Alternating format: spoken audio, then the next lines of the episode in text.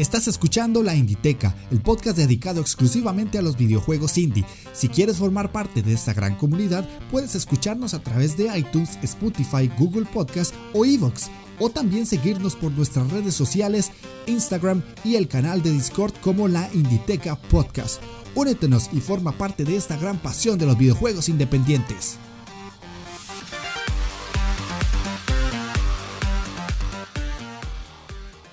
Jugones, ¿cómo están? Sean bienvenidos a la Inditeca, el podcast dedicado exclusivamente a los videojuegos independientes.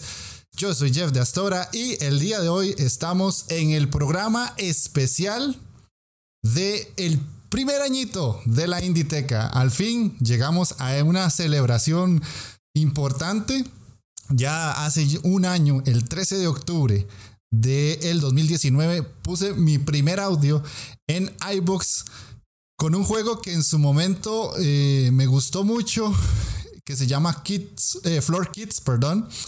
Y ahí empezó, ahí empezó todo, ahí empezó la Inditeca, ahí empezó todo este proyecto que le he ido dando como cariñito conforme ha ido avanzando. Mucha gente se ha sumado, otros se sumaron y ya no están, pero eso no ha parado y ahora ya no solamente es el podcast en iBook, sino que también están las otras plataformas, como siempre les he dicho.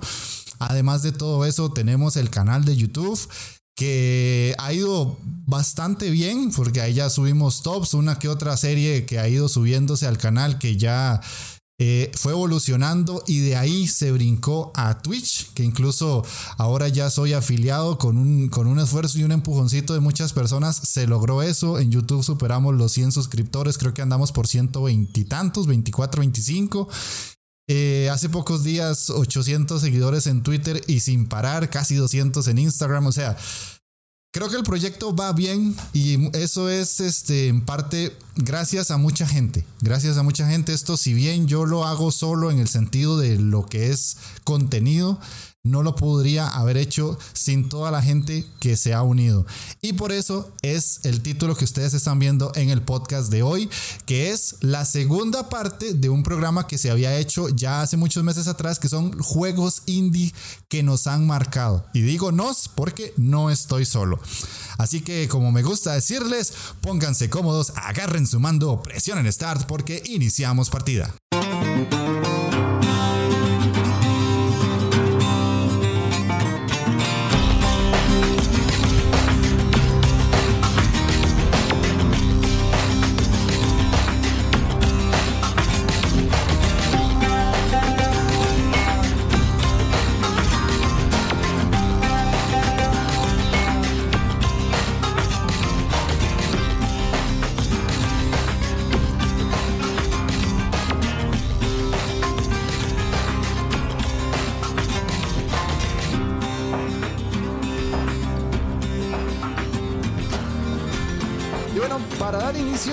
Este programa, como les digo, no pude hacerlo solo, fue imposible.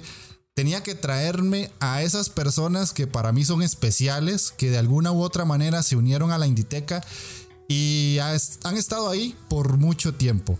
Uno de ellos, y ahorita los presento y los dejo hablar, es Gendu del blog Retrograma, que fue el primer entrevistado que yo tuve y ha ido participando mucho. Él es un chico que desde que lo entrevisté se sumó a la Inditeca y no ha parado de estar a mi lado. Literalmente es el que lleva más tiempo conmigo, por lo menos desde que se creó el Discord ha estado ahí, desde los primeros programas, desde lo que hemos ido hablando y todo.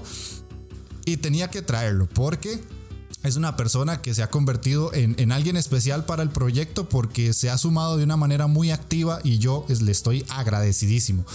La segunda persona es Scholz, que creo que ustedes, si han sido personas que escuchan el programa, lo han escuchado mencionar miles y miles de veces. De hecho, el mismo Gendu me ha dicho, es que hablas mucho de Scholz, pero es que Scholz habla mucho también. es una persona súper activa y que yo le agradezco mucho porque desde que lo conocí hace muchos años en Twitter, que ni siquiera fue por el proyecto, hemos ido como hablando y hablando y hablando y a día de hoy es una de las personas con las que más tengo contacto dentro del proyecto de la Inditeca.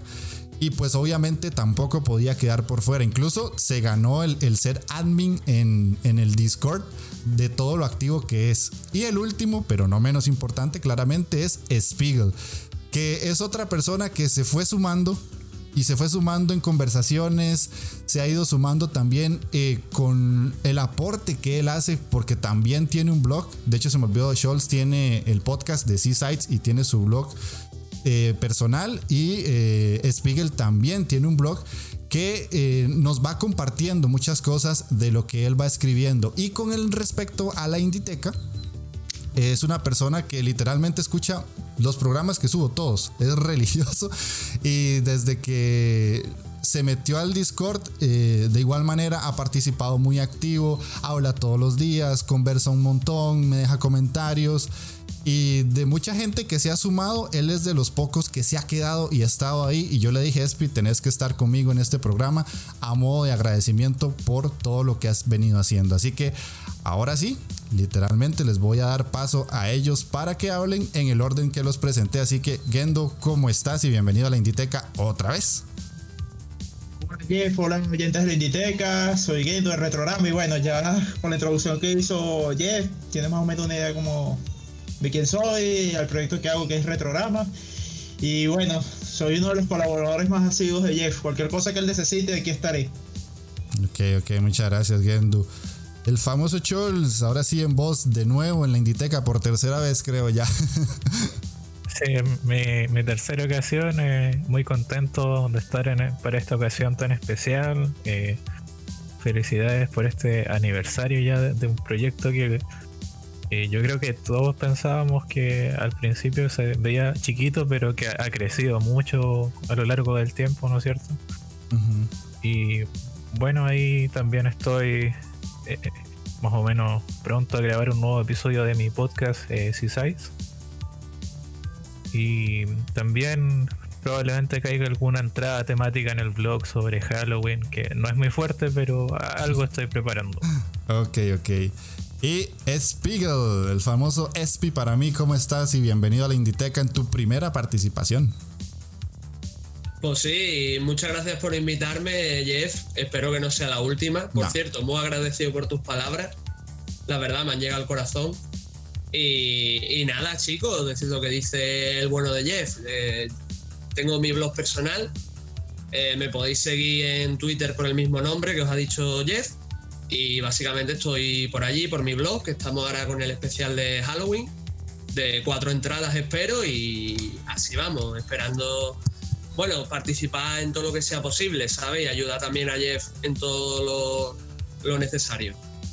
Ok, ok, perfecto. Entonces, ya fuera de esas introducciones y toda la presentación, vamos a entrar al tema ricolino. Ahora sí, se vienen una segunda parte de juegos indie que nos han marcado. El programa pasado tuvo un montón de éxito, así que si les, si les gusta lo que van a escuchar o ver en el canal de YouTube, déjennos en comentarios cuáles son sus juegos indie favoritos, esos que les han llegado al corazoncito y no los pueden olvidar. La idea es hacer una ronda de dos juegos cada uno, dependiendo de la duración. Acuérdense que la Inditeca tiende a durar una hora y media. Si duramos menos de eso, agregamos unas, unas extras, pero la idea es dos cada uno. Así que vamos a empezar por... Eh, por Gendu. Que dinos tu primer juego. Ya nos habías traído eh, otros en, el programa pasado, pero esta vez nos traes algo diferente, ¿verdad? vengo a recomendarles un Rogangón y un Shonen que tuve la, la oportunidad de ayudar en su traducción al español, que es el Hyper Sentinel. Es un sucesor uh, espiritual de un juego que salió para Commodore 64 a mediados de los 80 llamado Uridium. Y este juego capta completamente la esencia de, ese título para sistemas modernos. Puedes jugarlo en PC, PS4, Xbox One, Switch y Vita. Ahí tenemos que desplazarnos a la pantalla de izquierda a derecha, derrotando a una horda de enemigos para posteriormente enfrentarnos a un jefe final. O sea, es más que todo un juego de. es una especie de boss rush, pero un poquito más extendido. No. ¿Cómo se? Tiene tiene power pero no son permanentes y los enemigos salen de forma escalonada. O sea, primero vienen las pequeñas hordas, las navecitas esas molestas, después te comienzan a disparar, luego salen naves desde las eh, estaciones desde la base, disparas. Ya al final sale un boss que puede tener distintas etapas. Viene desde una etapa fija donde te persigue, luego puede traer minions. Y respecto al apartado gráfico, él, respeta mucho la estética del, del, título donde se inspira. O sea, podemos verlo con la apariencia de la Commodore 64 si gustamos. También lo podemos colocar como una Spectrum. O sea, para los amantes de los retro, este juego es el indicado. De hecho, yo me acuerdo que cuando mencionaste eso, que vos lo habías traducido, yo lo estaba jugando en Switch y lo había dejado pausado. Y cuando me dijiste eso fue como, uy, tengo que pasarlo. Y hasta que lo pasé me quedé tranquilo. Muy bueno, la verdad es que yo lo, disfruté bastante. Es un juego que por lo general en Switch está súper barato. Y no importa el precio que paguen, de, por sí, ya él, él, solito es barato y es un juego bastante recomendado. No sé si los otros lo, lo, han, lo conocían. Y la, para la gente que está en YouTube, acabamos de ver un tráiler de la jugabilidad mientras Gendo estaba hablando, por si quieren darse una idea de cómo es. No sé, Scholz, Espi, ¿lo, lo conocían? Eh, si me permití, eh, no, yo no lo conocía, vamos, el máximo exponente que he jugado de, de Shum en lo que es la máquina de Switch y demás ha sido el otro indie, no sé si lo conocéis, el Damaku Limited, que básicamente es como un bullet hell, pero hecho por, creo que era un par de personas. Entonces, no he jugado el juego de, que ha comentado Gendo, pero la verdad es que tiene muy buena pinta, la verdad. Mm. Mire, y la música ni hablar. O sea, fue compuesta desde una Commodore 64 real utilizando el sonido SID. Mm. Creo que es uno de los puntos fuertes de ese juego. Bueno, yo en particular eh, conocía el juego más que nada la anécdota de que Gendo había traducido, lo había traducido en su versión al español. y, bueno, curiosamente estos días he estado revisando de nuevo el bundle de Ichiyo y me pillé el juego ahí. Y, eh, obviamente lo añadí a, mi colección. Porque ya desde la descripción llama bastante la atención y en general me gusta mucho el género de los eh, up aunque eh, un poquito manco sí para los juegos, pero. pero yo creo que dentro de poco le, voy a dar una oportunidad más si lo vienes a recomendar aquí. Eso paciencia, tío. Con paciencia y saliva todo es posible. es cierto. Ah, no, es tan difícil como parece, ¿viste? Sí, no, no, vieras que no. Eh, tal vez es como de que vas a morir mucho, pero es eh, ensayo y error, ensayo y error y hasta que ya le agarras el toque ya, literalmente el juego se te hace más fácil. Ok, entonces pasemos a, Scholz. ¿Cuál es el que nos traes ahora? Eh, bueno, yo estuve rebuscando entre mis favoritos indie, además de que nombraron muchos el programa anterior y en el fondo para no eh, caer en lo mismo, y probar un poco con un, género un tanto distinto, eh, quisiera mencionar uno de los juegos que eh, cambiaron mucho mi percepción sobre el medio que son los videojuegos, que sería The Vinegar's Guide. No sé si lo conocen, mm. que es del creador de The Stanley Parable. O sea, básicamente nos encontramos con otro eh, Walking Simulator. un juego en realidad bastante corto. Yo creo que no, no llega a las dos horas, pero trata sobre. Es un poco meta, en el sentido de que el juego trata sobre un creador de videojuegos eh, llamado Koda y una persona que revisa los niveles de este desarrollador, porque son niveles que se supone que eh, quedaron un poco perdidos en, ninguna parte, y, esta persona los encuentra y eh, a cada nivel vamos viendo cómo evoluciona este desarrollador, que en el fondo igual es como una extrapolación del creador de The Stable Parable, porque es como una persona que se había vuelto un poco famosa. Y entonces el, juego abarca como, eh, como los desarrolladores indie, o desarrolladores, o cualquier profesión artística, lidian un poco con la fama.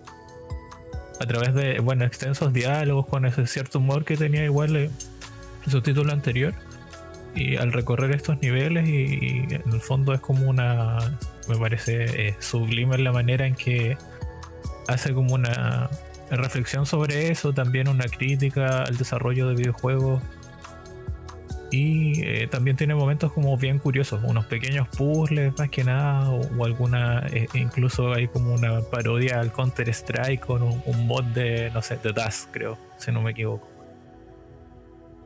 pero es un título eh, que yo recomiendo bastante. Eso sí, no, no es como un, juego, diría que para todos los públicos, porque generalmente veo que hay gente que no le gusta demasiado o lo encuentra quizás un poco pretencioso y otros que, eh, como yo, que caen en esa experiencia eh, que aporta el videojuego. tiene un buen manejo del narrador sobre todo y de, de, la parte musical que tampoco es tan amplia, pero cumple su cometido. A nivel visual es bastante discreto, eso sí. Además de que, como dije, al mostrar niveles que van evolucionando, hay como primero empiezan con niveles muy simples, con texturas no muy detalladas y, va evolucionando un poco eso eh, a lo largo del tiempo. Mm. de hecho, ahorita que estabas hablando, puse el video de fondo y veo como que entras a, o sea, el juego en sí empieza y entras como a una computadora con un usuario y vas abriendo como ejecutables y cada ejecutable es un juego diferente o como un pequeño asset de algún juego y cada, cada uno de ellos como que va siendo distinto. Me pareció curioso porque al inicio me quedé como, ¿será que puse el tráiler que es? o no. sí, eh, eh, es ese el juego. Ah, el otro detalle que me hiciste recordar es que muchos de los juegos que desarrolla esta persona es como que no son tampoco divertidos. Es como que eh, él está en esa disyuntiva entre que crea por amor a lo que crea o crea para entretener a la gente o mm. para hacer como en el fondo lo que debería ser un videojuego por la parte lúdica, pero es como bien curioso. Ya, ya, ya. Sí, no, yo, yo la verdad lo conocía de nombre y ni siquiera sabía que era así, no sé, Espi o Gendo, sabían algo de esto. A ver, yo, yo había escuchado sobre él y tal, pero no he jugado todavía. Sí he jugado al Stanley. Mm. La verdad es que me gustó mucho cuando lo jugué. Además, el metacomentario que hacen me parece bastante interesante. Pero no, no, no había probado, no había tenido el placer de probar este juego, la verdad. Pero ahora lo tengo en mi radar. Gracias por la recomendación, Charles. Aunque te tengo que decir que, que yo sí veo más lúdico, o sea, el, juego que has comentado no lo he jugado y tal, pero el Stanley, el Stanley Parable sí. Porque yo qué sé, tenía muchos momentos de humor y situaciones absurdas, ¿sabes? Y ya dejo paso al, a Gendo. A ver qué opina él. No había escuchado pero eh, lo he estado revisando mientras Sol hablaba y me parece bastante interesante, a pesar de que no es mi estilo. De hecho, creo que esta me parece un proyecto bastante raro.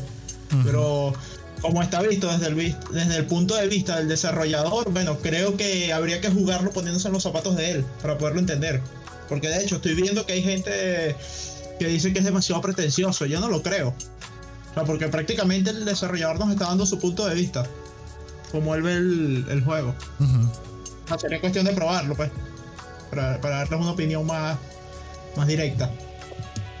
Ok, ok, ok, está bien. Sí, yo la verdad yo sí no he jugado Stanley Parable porque tengo que confesar aquí una, una pequeña situación. En su momento, cuando salió, yo veía mucho YouTube y era como cuando estaba el boom del Rubius y todo eso. Y yo lo vi jugarlo y como él lo jugaba de una manera como tan burlista, yo dije, qué puta mierda de juego.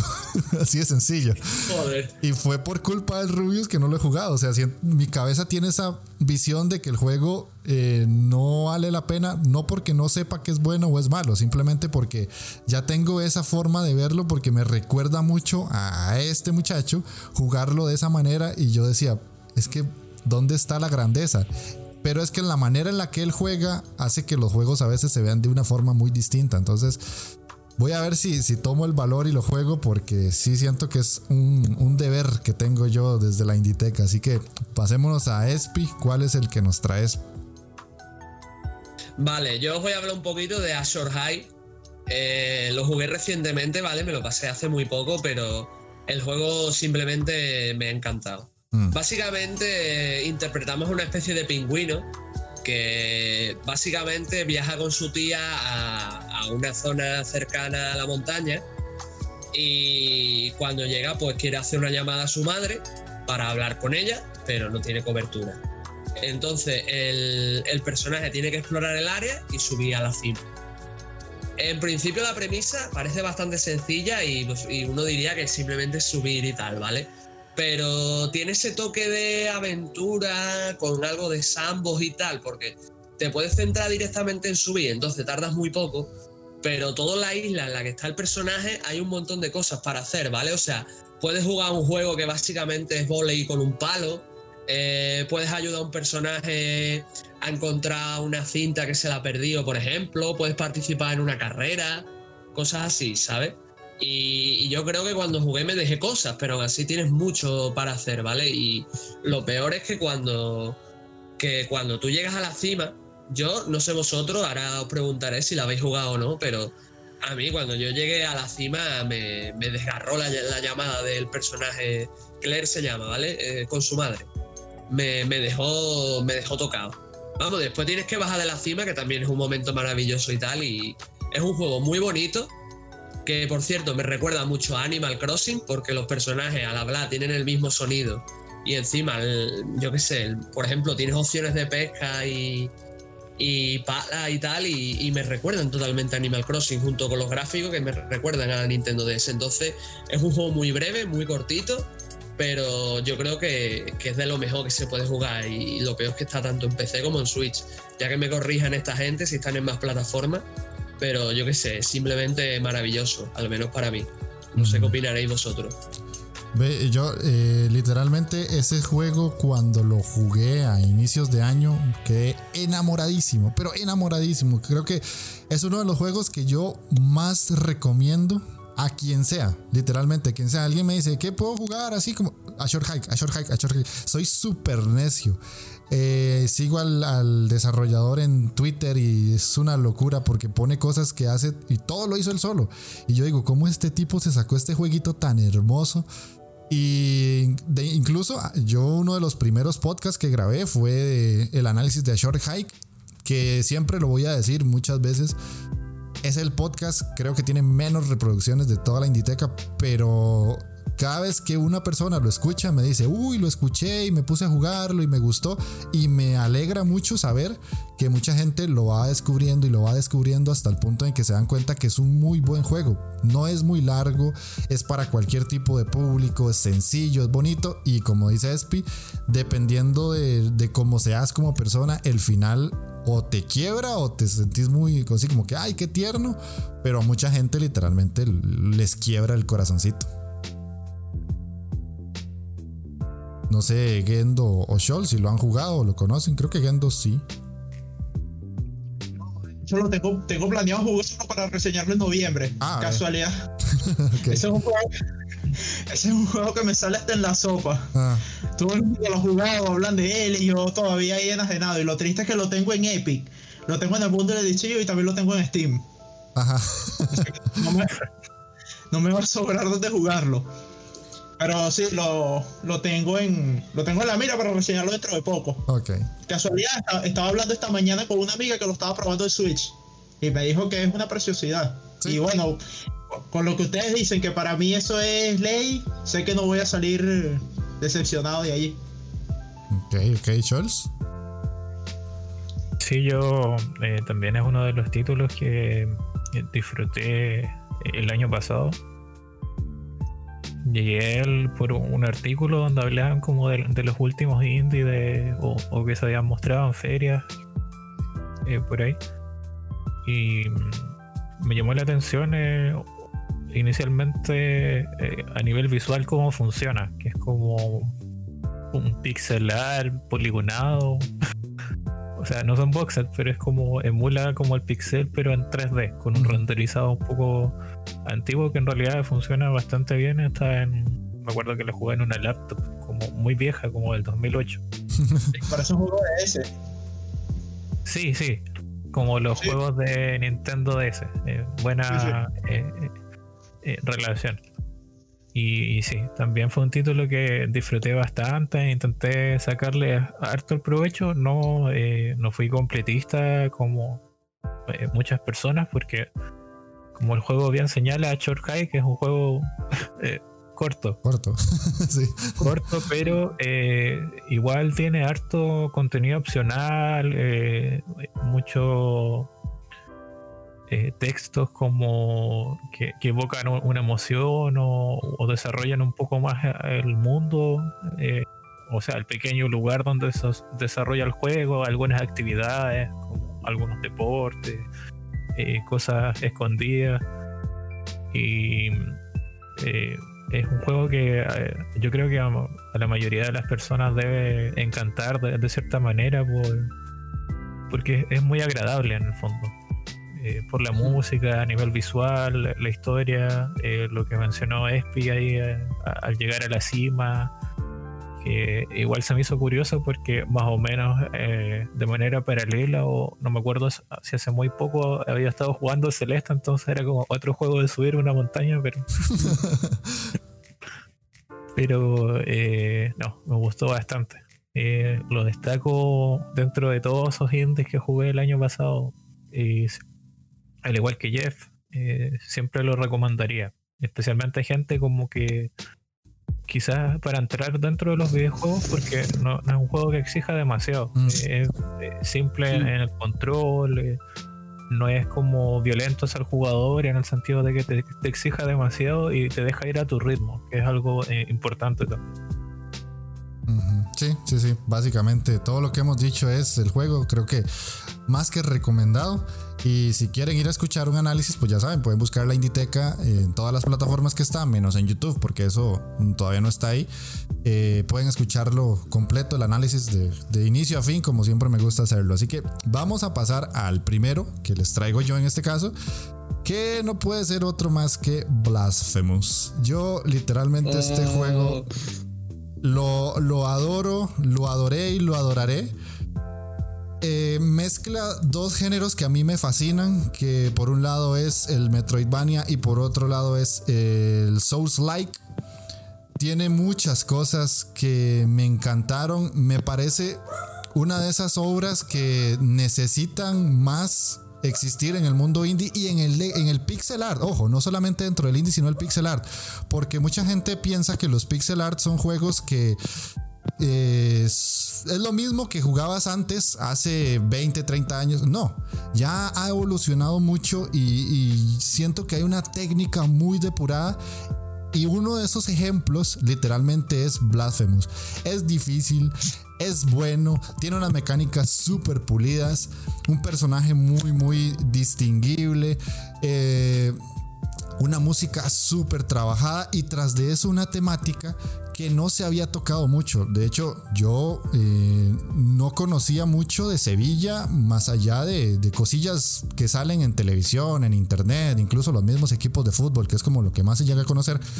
Y este juego llegó y me hizo buscar historia de Sevilla, porque el lore que tiene es muy rico y ahí es donde toma esos elementos que pueden parecerse un poco a los Souls, porque te invita a buscar más cosas de, la historia para ver en qué, eh, en qué calza o de dónde salen los personajes o quiénes son y todo ese tipo de cosas.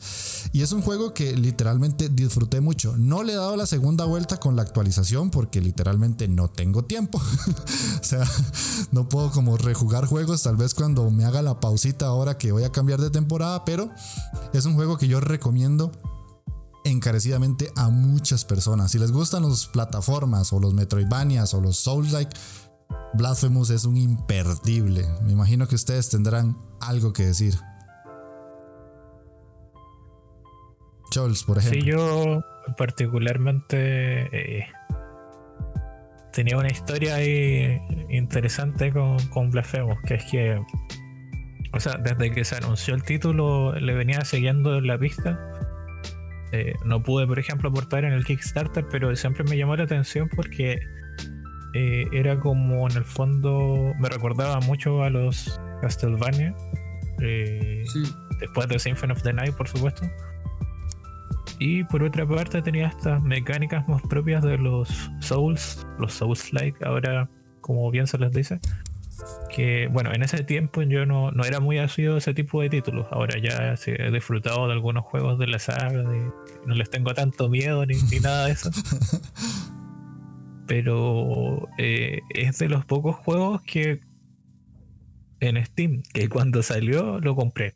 Mm.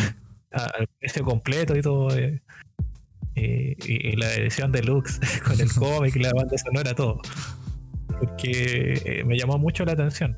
Eh, también por la parte de, que tú mencionabas, que trata ocupa una ambientación eh, muy poco frecuente dentro de los videojuegos, muy eh, local, eh, única, que obviamente le da un atractivo distinto a, explorar este tipo de propuestas. Y bueno, estuve jugando bastante en octubre del año pasado y creo que no sé, me tomaría como una semana terminarlo, una cosa así. Que todos los días le dedicaba un tiempito.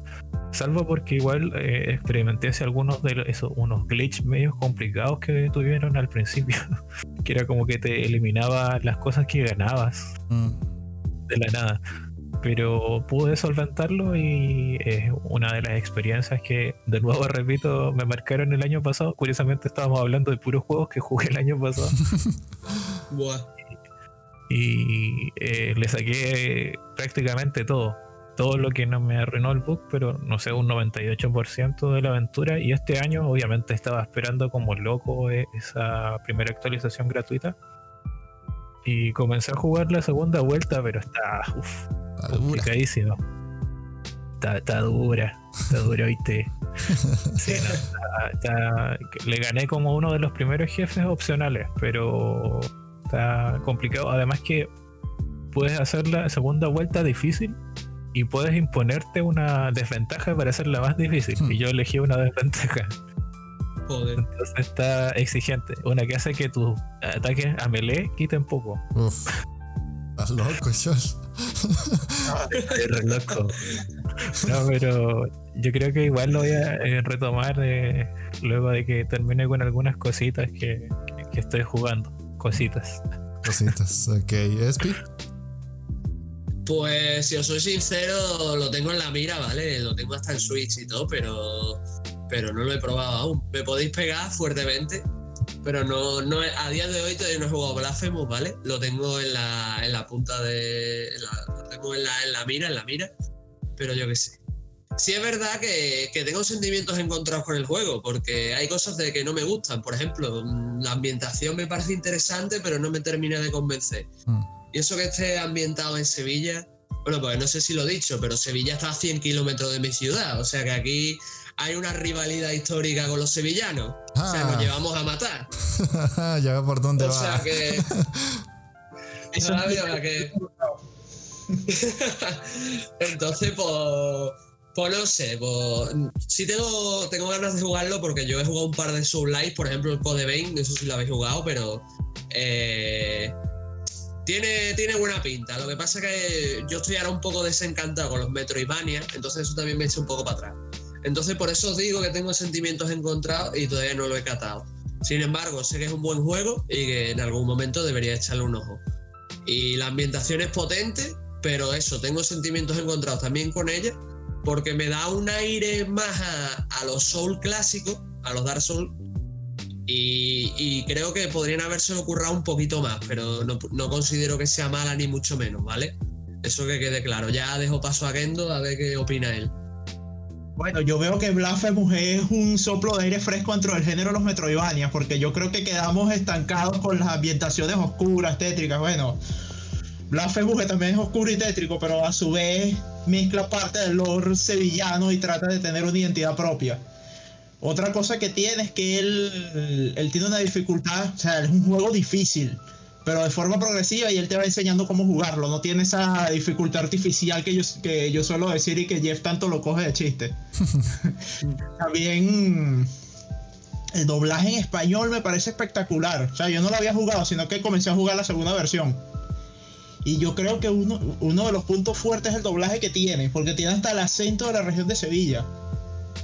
O sea, increíble, ese juego es espectacular. De hecho, puede sonar arriesgado y hasta loco lo que voy a decir, pero yo creo que si los juegos no hubiesen tomado el camino en tres dimensiones, habrían tenido la apariencia que tienen Blasphemous.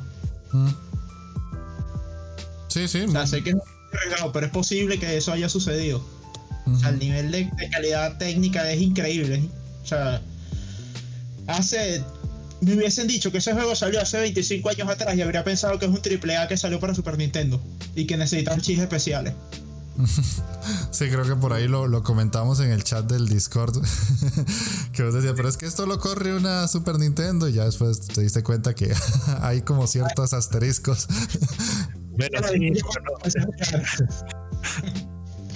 Asterisco muy grande. Sí. Una Nintendo 64. ok, ok, acabamos la primera vuelta entonces. Vamos con el segundo juego de cada uno y volvemos de nuevo a Gendu, que nos trae cuál. Bueno, vamos a hablar del hijo indie de Metal Slug y Contra. Se llama Blazing Chrome y es un juego que nos cayó por sorpresa a todos. Es un homenaje a lo que hizo Konami y SNK hace años, pero de una forma que no parece una vulgar copia, sino que es un juego que destila muy bien su influencia sin perderle un ápice de su originalidad. Aquí, como siempre, y de forma bastante original, una invasión extraterrestre quiere destruir la Tierra, pero afortunadamente un grupo de comandos estarán ahí para evitarlo. Primero comenzamos con los, con los típicos niveles de scroll lateral, donde nos enfrentamos a distintas hordas de enemigos que nos van disparando o caminando. Y luego vemos niveles eh, realizados en un pseudo 3D como si estuviésemos frente al modo 7 de la Super Nintendo. O sea, es una forma increíble en la que ellos capturaron todas las limitaciones técnicas de los equipos y las utilizaron para añadirle ambientación y peso a la, a la apariencia de Blazing Chrome. Y otra cosa que tiene, ya que estamos en Halloween, les recomiendo que lo empiecen a jugar a partir de la semana que viene, pues se van a llevar una sorpresa. Mm. De hecho, el, juego, cambia los skins. Ah. Depende de las épocas del año. ¿En serio? O sea, te lo digo porque, Sí, porque yo lo jugué, lo reseñé. O sea, eso fue como en julio, el juego normal. Entonces decidí rejugarlo otra vez en diciembre y lo tenía navideño todo nevado. O sea, un detallazo tiene. Ya. es interesante cuando pasa eso. Sí, tiene unos detalles. Bueno. Y bueno, las armas, las armas y los power-ups están inspirados en los que vemos en contra. O sea, tenemos la Spread Gun, tenemos lanzamisiles, lanzallamas, láser, ametralladoras. Tenemos escenas en las que, tenemos, como les dije, que imitan el modo 7 a, bordo de motos. También tenemos una a bordo de un mecha en, en pseudo 3D en vista lateral. No sé si recuerden que en las primeras entregas de Contra había algunos niveles donde entramos en una base y se veía en perspectiva en la zona. Bueno, eso también lo incluye Blazing Chrome. Creo que es uno de los juegos más completos de los últimos años. Coincido totalmente. Yo cuando lo pasé quedé boquiabierto. Cada pantalla que yo iba avanzando, yo decía wow. Y la siguiente era como wow. Y la siguiente era como wow. Porque es increíble. Ese juego es buenísimo. La música, los personajes, los enemigos, todo, todo, todo, todo, todo. Es increíble. O sea, para quien no sabe, es un juego brasileño también, para que sepan un poquito de eso. Y no sabía esto de que cambiaba como cada cierta época del año. De hecho, yo podría jugarlo de nuevo en un stream, no estaría nada mal para que la gente lo, lo vea y lo conozca. No sé, Scholz, Espi.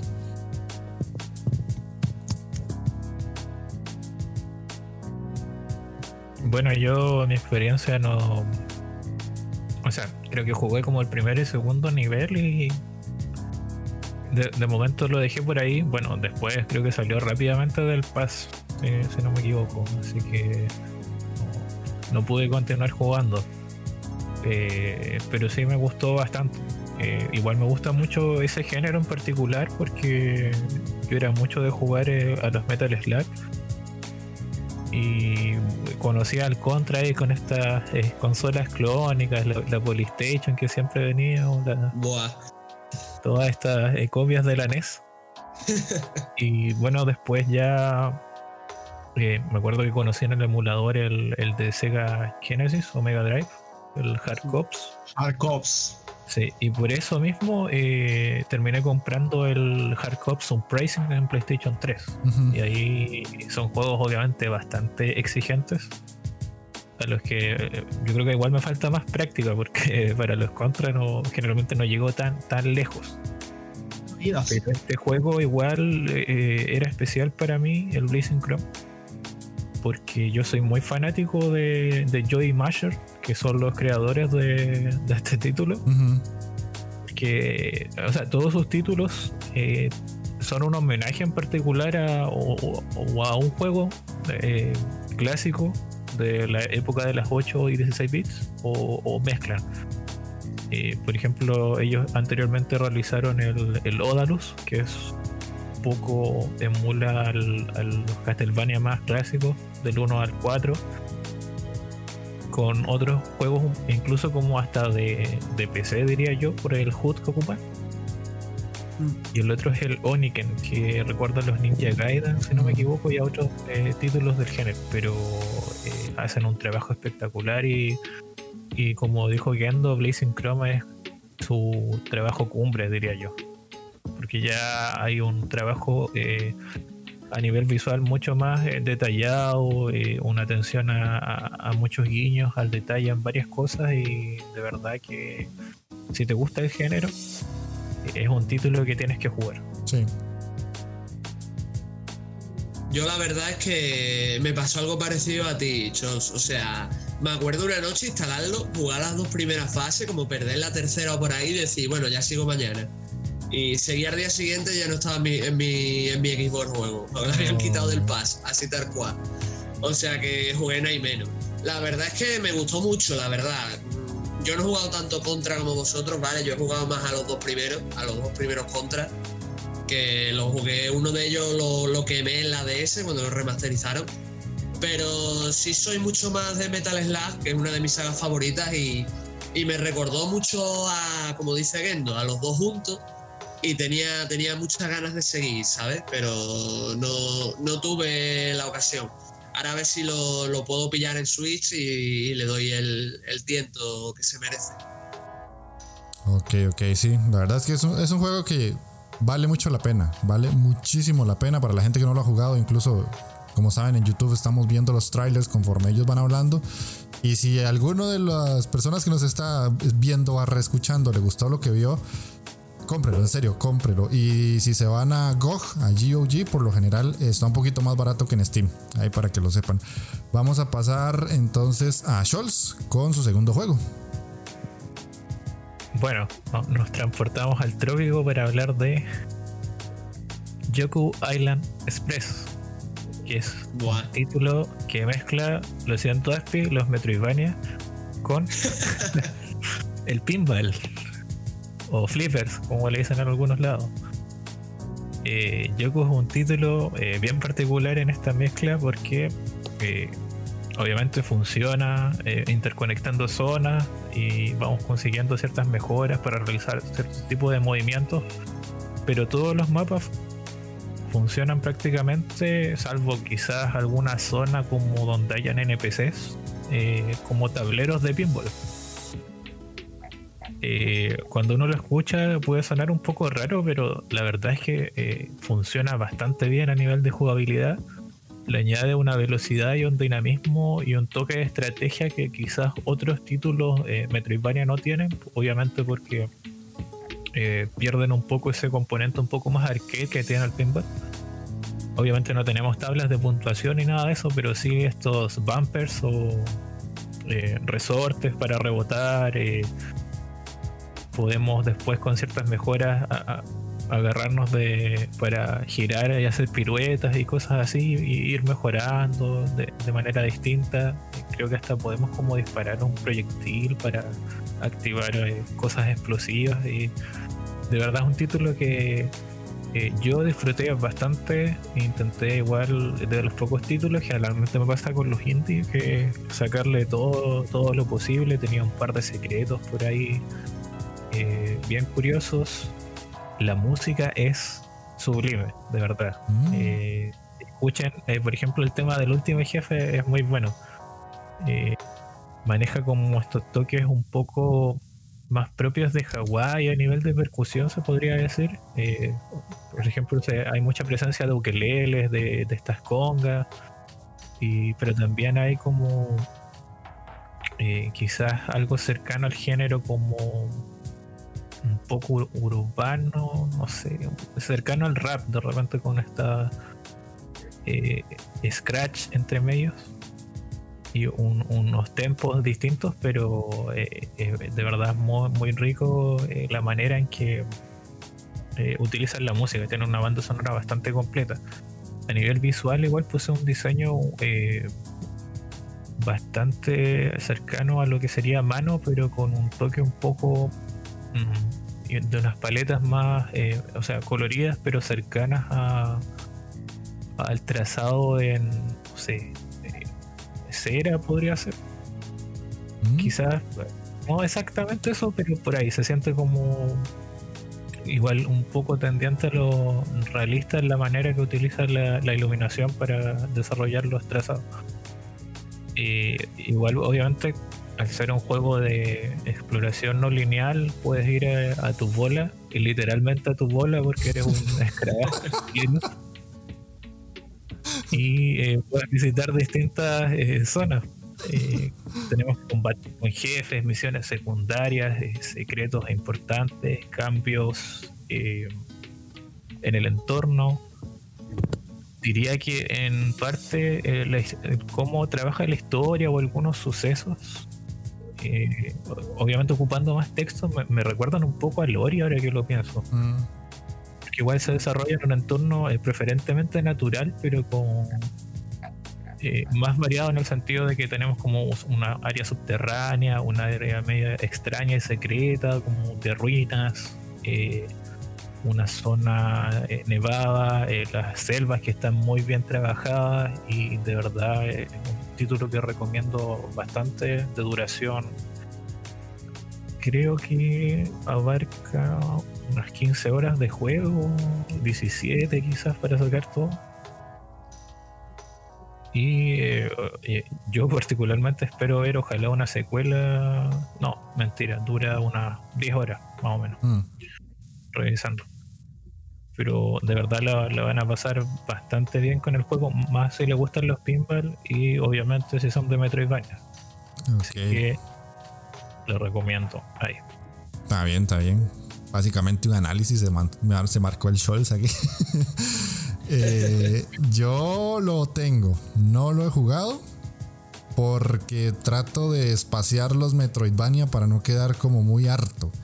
Entonces, eh, no sé si este año lo llegaré a jugar, pero creo que me lo has recomendado ya muchas veces y, cuando te hago caso siempre salen las cosas bien, así que no sé si, si pronto o después o en diciembre o algo así, pero posiblemente sí, sí lo tenga ahí como en la lista de, seleccionados para próximos eh, no sé si análisis o lo que sea, pero puede ser que sí. Eh, Gendo, ¿lo conocías? ¿Lo has jugado o sabías algo de él? De él, pero yo pensé que era un plataforma en 3D así estilo Mario 64. Entonces acabo de ver que, que el short dice que es una mezcla de Metroidvania con Pinball. O sea, dos géneros que me fascinan y están juntos.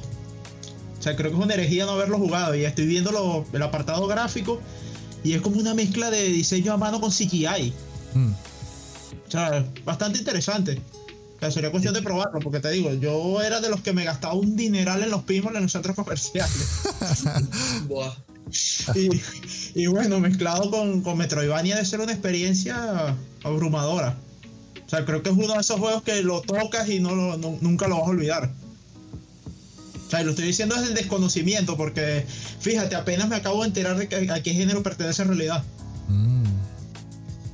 Ok, ok. Espi, ¿sabías algo? ¿Lo has jugado?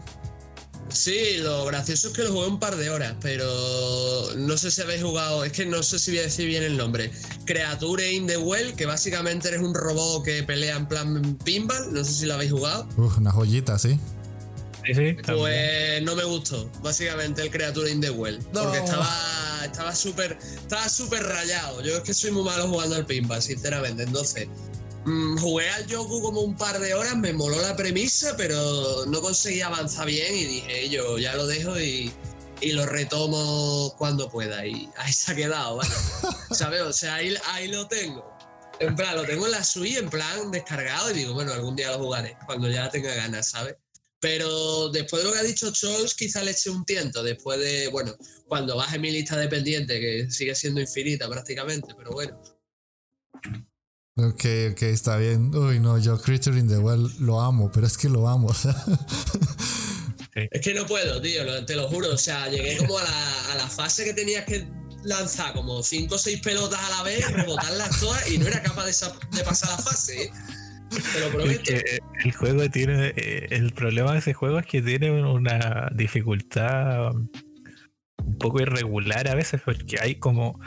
Eh, como funciona como por cuartos, hay cuartos que son, pero. Eh, difíciles a morir y otros que no, son tan complicados. Incluso algunos necesitas como un poquito de suerte ahí de, mm. de que resulte, pero o sea, a mí el juego me gustó bastante, le saqué todo también. pero esa eh, entiendo lo que te pasó, sí. Sí, sí, no, no. Aquí es por, por bromearlo, pero sí, sí, la verdad es que eh, podría darle una segunda oportunidad a, a, Yoku's Island ya ahora que puede ser que estés un poco más desintoxicado del creature. Pasemos de nuevo entonces con vos, Espi, traernos otro jueguito más. Vale, pues yo voy a hablar de Tacoma, no sé si lo habéis probado. Básicamente eh, es de los creadores de Gone Home, eh, uno de los primeros indie, sobre todo uno de los primeros Walking Simulator de, la, de la industria. Y básicamente Tacoma pues sigue la misma estela, o sea, interpretas a Amy, una contratista que trabaja para una supercorporación y tiene como misión viajar a, la nave Tacoma y extraer el núcleo de la IA principal de la nave que se llama Odin, ¿vale? Entonces, se supone que tú llevas una llevas una PDA, perdón, y tienes que ir estancia por estancia recogiendo los datos y luego tienes que acceder al núcleo. ¿Qué pasa? Que cuando tú llegas a una estancia nueva y metes la PDA para empezar a extraer la información, la PDA se puede tirar literalmente, y esto es en tiempo real, como unos 10-15 minutos. Entonces, tienes todo ese tiempo para explorar el entorno. Entonces, exploras el entorno. Y lo interesante es que, aunque no te puedes quedar con los datos, puedes ver las grabaciones en realidad virtual que dejaron los antiguos pasajeros de la Tacoma. Entonces, tú vas viendo las relaciones entre ellos y demás. Y y te das cuenta de que pasa algo extraño, porque la Tacoma se queda varada en una situación muy complicada, a la IA se le dan órdenes extrañas desde arriba, Amy va a recoger ciertos datos por ciertos motivos y que tampoco quiero spoilear demasiado porque el juego es cortito y si, y si digo mucho también entro en spoiler, ¿vale? Pero es muy interesante porque ves poco a poco en cada estancia cómo se relacionan los personajes, cuáles son sus personalidades, hay una escena en la que vas eh, a las habitaciones de ellos y viendo, y viendo las habitaciones, o sea, viendo la exposición de la sala, empiezas a notar un poco la personalidad de ellos, más, más las grabaciones que he comentado antes. Y yo qué sé, y me gustó porque cuando descubres todo el pastel, te das cuenta de que más que errores humanos o fallos son como más situaciones políticas y, y situaciones de supervivencia y, me parece muy interesante. Sí digo y sí repito que no sé si es un juego para todo el mundo porque a fin de cuentas es un Wild Kill Simulator con mucha exposición. Si habéis jugado con Home, que yo lo jugué, eh, más lo tenéis en la Epic, eh, Tacoma también lo tenéis en la Epic, lo dieron gratis hace poco. Eh, básicamente es explorar un área y a través de lo que ves, o sea, lo que te dice el área, sacas tú la información, ¿sabes? Y me parece muy, muy interesante. Vamos, yo lo jugué en el Pass antes de que lo dieran incluso gratis con la Epic y, sinceramente fueron dos horas de mi vida, pero fueron dos horas estupendas y lo recomiendo muchísimo. ¿eh? No sé si vosotros lo habéis jugado. No, no he jugado ni a Tacoma ni a Gone Home porque eh, esos juegos me cuestan mucho. Yo soy eh, un jugador que necesita acción y colores y brillo y música a todo volumen. Entonces me cuesta, me cuesta mucho. Entonces eh, lo puedo llegar a jugar, no te voy a decir que no. Pero sí son de esos juegos que así sean dos horas, se me hacen eternos. No sé, Gendo, ¿vos lo has jugado? ¿Lo conocías? No, de verdad que no, no lo he jugado, pero por lo que dice Spy se ve bastante interesante. De hecho, dependiendo de lo que investiguemos, de ahí depende la duración del juego. O sea, que uno elige más o menos qué, cuál es el destino que vas a tener y qué es lo que vas a descubrir. Mm. De verdad que parece, parece interesante a primera vista, pero no creo que sea algo que yo juegue. Igual que yo. ok, no sé, yo, yo relaciono el espacio con tener un arma.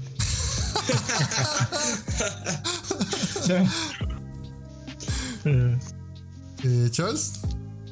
Yo, eh, bueno, creo que lo tengo en Epic, podría ser. también está en el Game Pass todavía.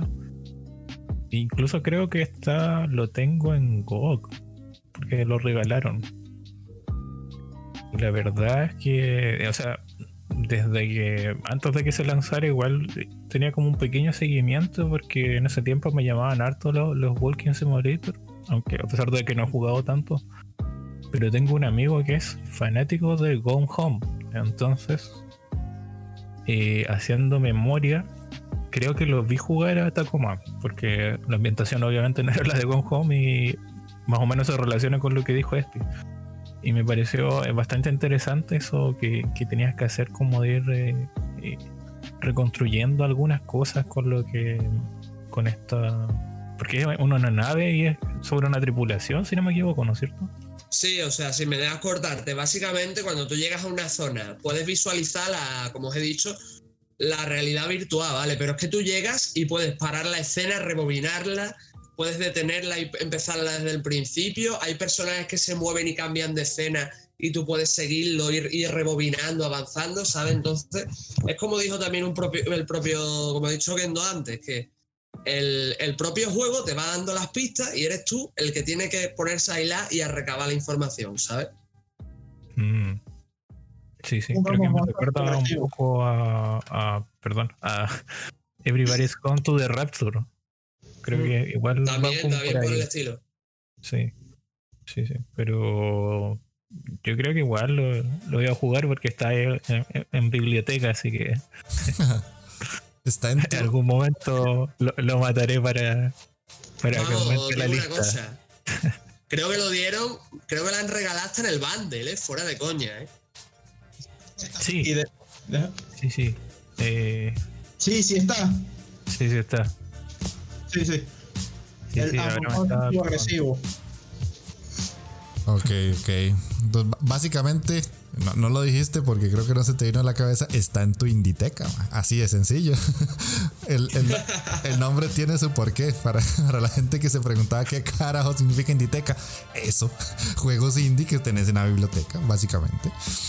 El bundle de chino se llama así también. Mm. Sí.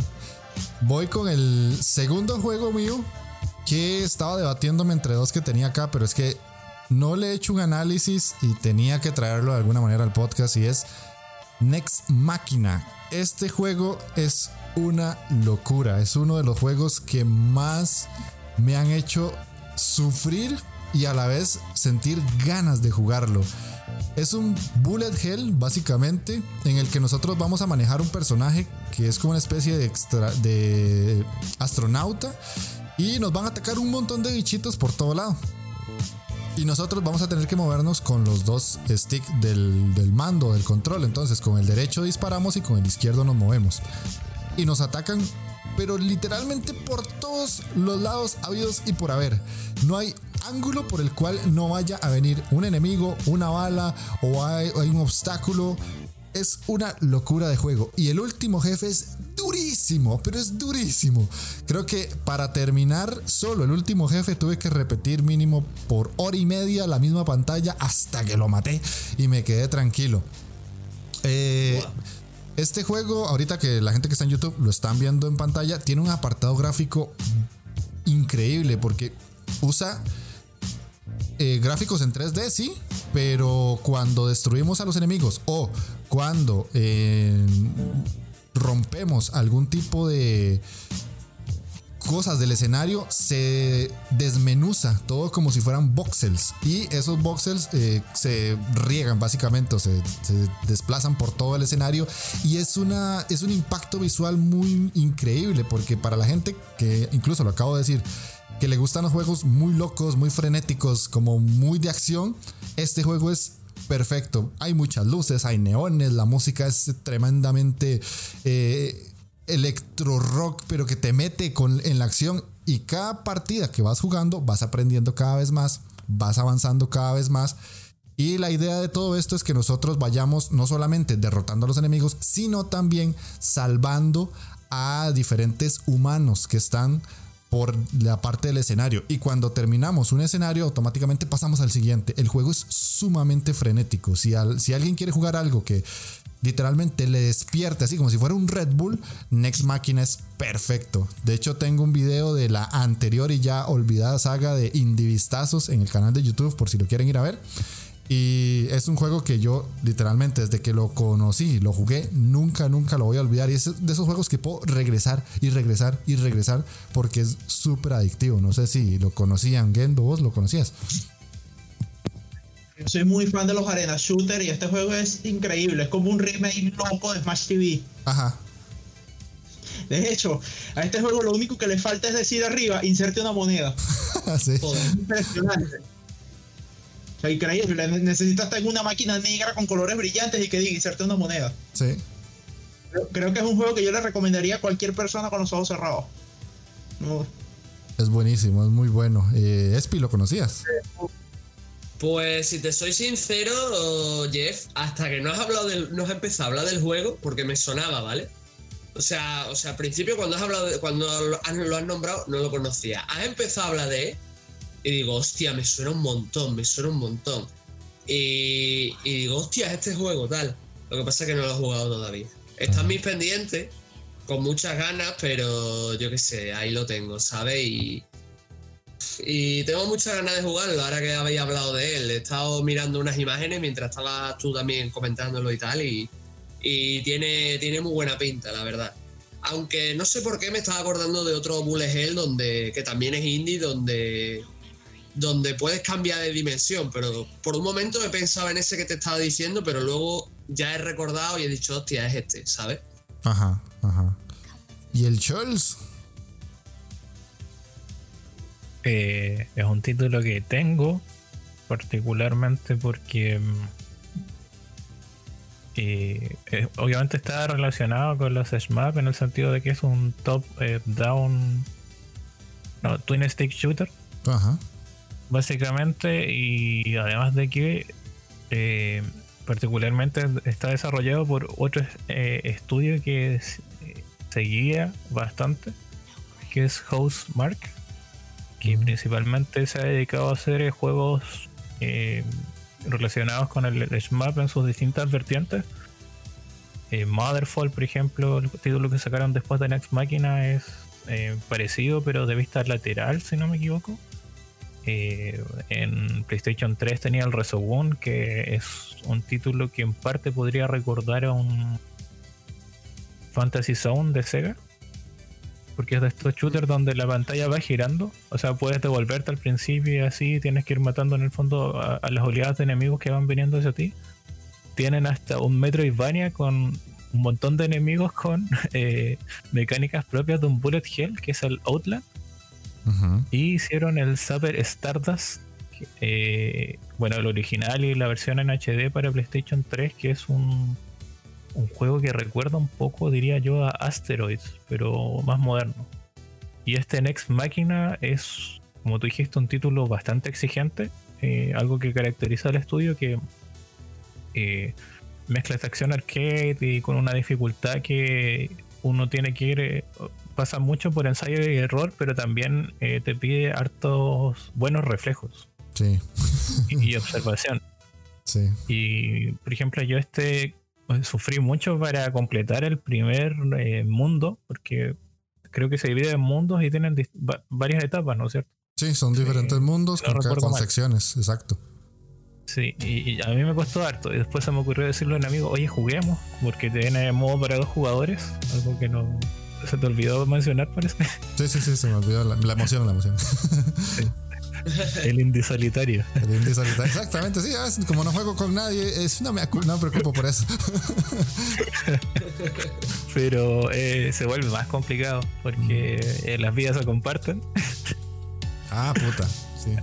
Así que exige que los dos sean más o menos un poco duchos eh, a la hora de jugar y mi compañero no era muy, muy bueno. Entonces preferí seguir jugándolo solo, pero lo tengo en la biblioteca de Steam y de verdad eh, recomiendo bastante. Eh, este estudio igual eh, trabaja harto con Sony. Mm.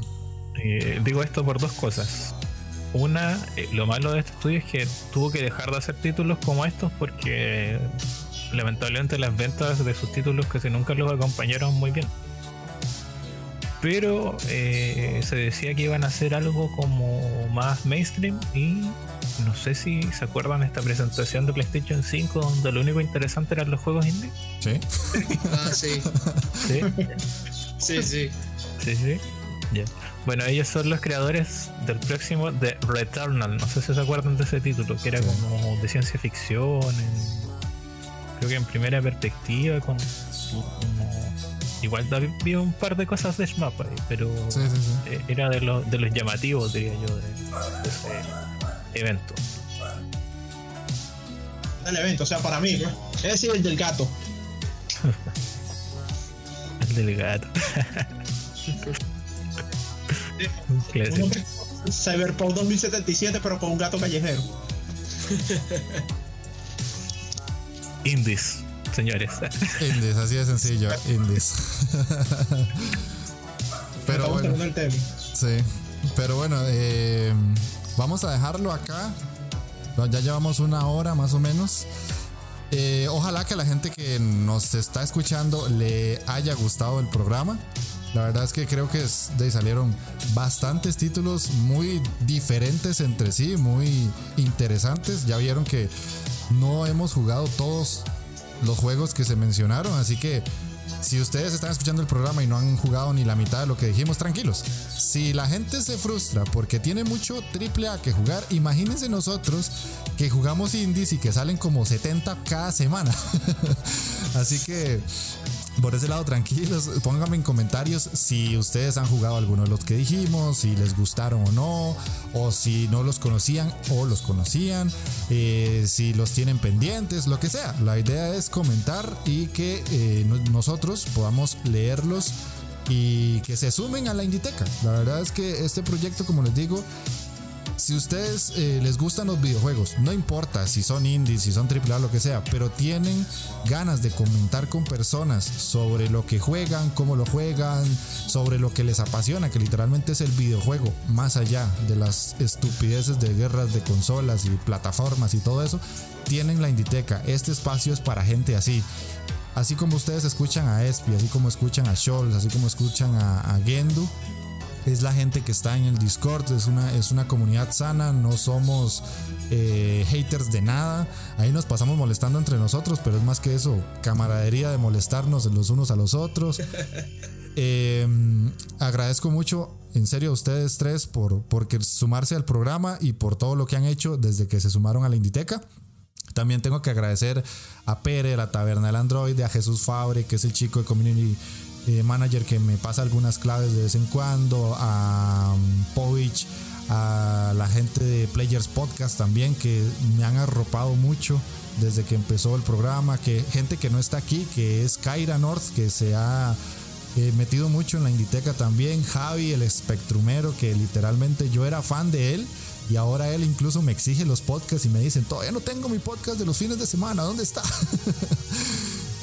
y, así más gente que tal vez ahorita no me acuerde, pero les agradezco mucho porque este año ha sido muy bonito para mí, porque literalmente yo les he contado muchas veces en el programa, soy y era una persona muy, muy introvertida, incluso tímida, yo no le hablaba a nadie, yo era el típico adolescente que estaba sentado en una esquina de un aula y no tenía a nadie a quien hablarle cuando estaba en el colegio. Y ahora es esto, ahora es la Inditeca y mucho es eh, gracias a ustedes. Así que ojalá que les haya gustado el programa y ya, Gendo, puedes irte despidiendo. Muchas gracias, felicidades por tu primer aniversario y como siempre nos vemos en el server de Discord, nos leemos en Retrograma y en los proyectos de los amigos acá. Ok, ok. De verdad que muchas gracias. Ok, Gendo, gracias a vos. SP. Bueno, pues nada, pues Jeffrey, un placer por, por invitarme nuevamente. Eh, lo, que, lo mismo que ha dicho Gendo, estoy en el Discord de, de la Inditeca. Un placer hablar con todo el mundo que quiera hablar conmigo. También estoy en Twitter como TCBN Spiegel. Eh, tengo mi propio blog personal, como ya ha dicho Jeff, eh, Grey Boss. Y bueno, eh, un placer haber estado aquí y espero que no sea la última vez. Por cierto, chavales, jugad Hades porque es la hostia. Y ya sí que me despido. Imposible de superar esa despedida. No, te la, te la dejó difícil, pues, weón. Sí, era- Dale, era dale. el ángulo, pero no se mueve.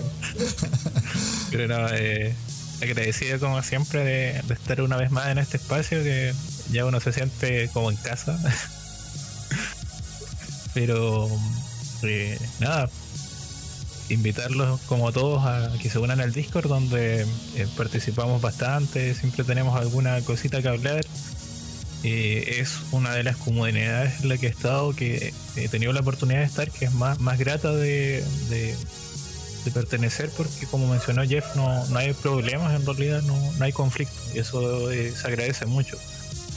Igual los invito eh, una vez más a, escuchar mi podcast, nos vamos acercando al final de la, de la primera temporada, Seaside Podcast, en Spotify, iBox y YouTube. Y nada, eh, que jueguen muchos indies y ahí probablemente escuchen mi nombre en otros programas. Pero bueno, sí, sí, muy posible. Pero bueno, entonces a toda la gente que eh, nos está escuchando, ojalá que les haya gustado el programa, insisto. Ya saben que pueden seguirme en Twitter, en Instagram como la Inditeca Podcast. También están los streams en Twitch y tienen los videos en YouTube, además del podcast que siempre son como más o menos tops de juegos indie de algo. Así que eh, ahí tienen muchas formas de unirse al proyecto. Y este, lo otro que les quería mencionar es que estamos cerca ya de acabar la primera temporada. Ya básicamente me voy a tomar un pequeño descanso. Más que todo ahora que viene noviembre, vienen las nuevas consolas y todo eso, pues siento que eh, es buen momento para darme una pausita y hacer un rebranding y muchas otras cosas. Así que posiblemente ya en diciembre vuelvo un poquito, acá octubre, y yo me tomo un descansito. Empezamos la segunda temporada posiblemente en diciembre y con mucho más contenido. Ojalá que, se sumen y sea más gente. Así que eso sería todo de mi parte y de parte de los chicos que se sumaron hoy. Nos estamos escuchando la próxima semana. Chao.